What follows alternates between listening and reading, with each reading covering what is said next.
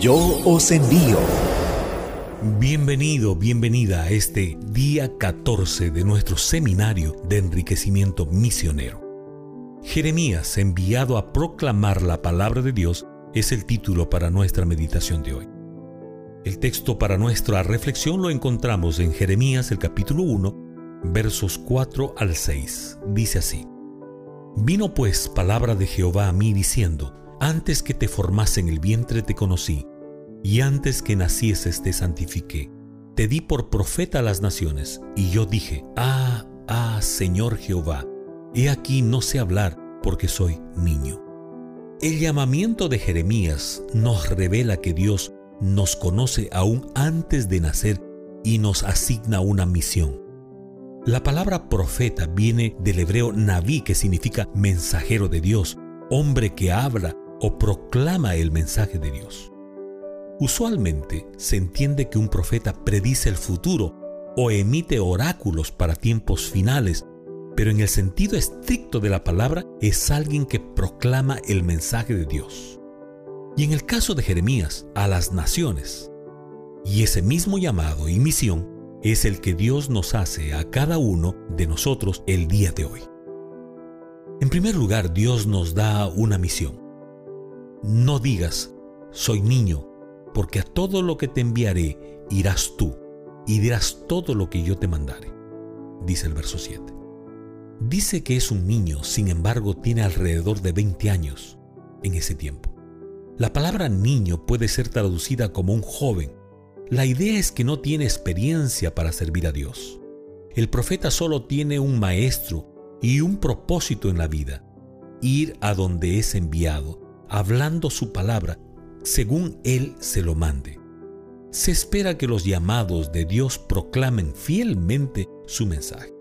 En segundo lugar, Dios capacita para la misión. El Señor le dijo, no tengas miedo de ellos, porque yo estoy contigo para librarte. Y extendió Jehová su mano y tocó mi boca, y me dijo Jehová, he aquí he puesto mis palabras en tu boca. Versos 8 y 9. Al proclamar la voluntad de Dios, habrán muchos que reaccionan negativamente. Obedecer a Dios es oponerse al curso normal de este mundo. Las tinieblas no pueden vencer mientras que la verdadera luz de su presencia more contigo. Por otro lado, su toque y sus palabras indican que con la misión divina va la capacitación divina. Dios capacita a los que llama, el toque es la evidencia de un contacto personal. Este toque divino se corresponde con el toque de la lengua de fuego en el aposento alto. El Señor ordenó a Jeremías que se pusiese de pie en el atrio del templo y ahí hablase a todo el pueblo de Judá que entrase y saliese.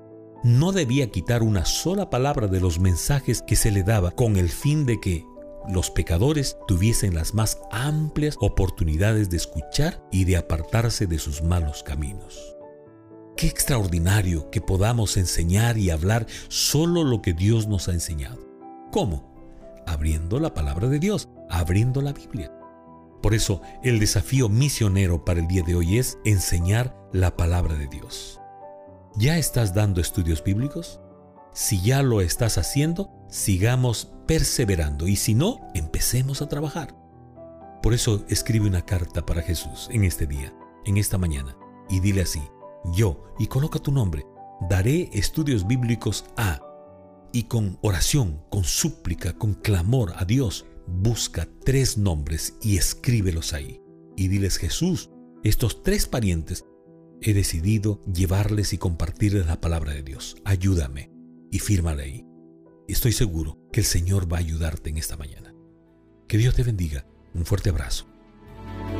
Yo os envío una lectura devocional durante 40 días. 40 personajes, 40 historias, 40 razones para cumplir la misión. Yo os envío.